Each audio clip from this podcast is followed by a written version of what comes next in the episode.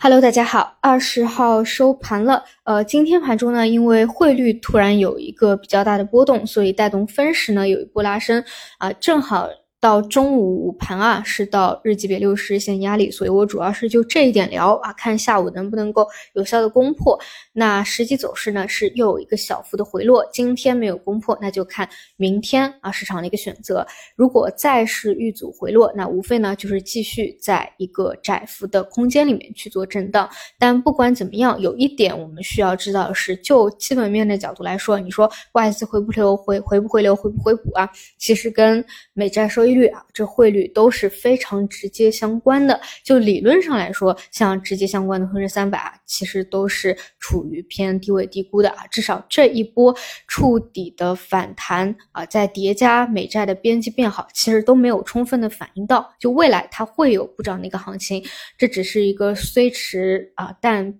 未来会到的一个时间点啊，我们现在无非就是要等待，因为市场本身的一个走势，大家无非就是看图啊、看线，经过长期的一个驯化，其实都不会头铁说先要做第一个冲锋枪的。你能够突破，那就伴随着你去突破；如果说你冲高回落，那继续去盘啊。但是你看到今天下午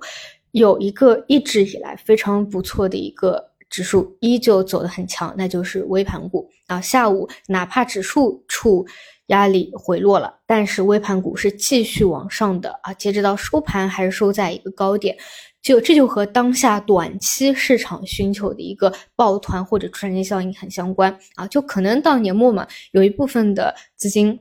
他还是想要去冲一冲的，那就往有赚钱效应的方向去抱团。那暂时我们看到的还是偏投机、短线思维相关的啊，这就看到一些数字股啊啊，这个数字倍啊，无论是什么题材、什么逻辑啊，就横行。今天也是如此，今天也是一个叠加数字的一个爆发。你去复盘大涨涨停的，基本都如此。但这种呢，就是。偏投机偏抱团啊，它不是有那种长逻辑在的，但这就是现在市场的一个生态。除此以外呢，你去看成交量靠前的啊，就是涨幅还比较不错的，其实多少呢还是跟华为相关的，要么是它的供应商啊，供应链里的，就不管是什么方向啊，比如说我们我们就拿机器人举例吧，今天机器人呢表现依旧不错。那机器人呢，一直是属于轮动分支里的其中之一啊，各种消息的催化也比较多。那么关于机器人呢，以前我们从来没有聊过，呃，华为这条线段，华为叫机器人，我我没有讲过，就要么是特斯拉，要么是其他的什么小什么小米啊、腾讯啊等等公司。但你看这两天，华为加机器人，但凡是有一些消息的催化，它也会起来啊。这更不用说是叠加这个名字里面带数字的，其实什么原因呢？就还是跟当下的风格比较贴近。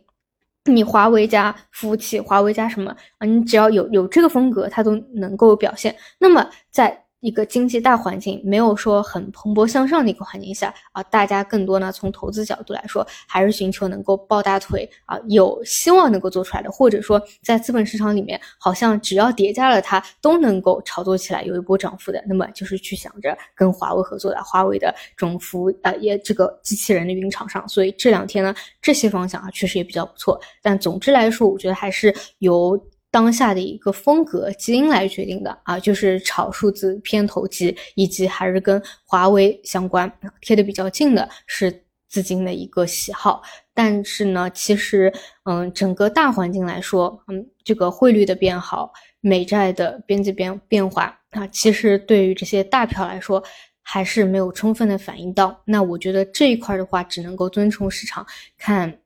从看图说话的一个角度来去把握好一个节奏啊，那么明天也是一样啊。首先看指数对于压力位的啊突破与否，其次呢，估计啊还是一些偏题材的数字啊，还有还有那个今天那个抖音短剧啊走的还是比较不错的。然后 HBM 早盘兑现，但这一块啊如果趋势还没有走完的话，后面两天还是要有个修复。好的，那么我们就明天盘中再见。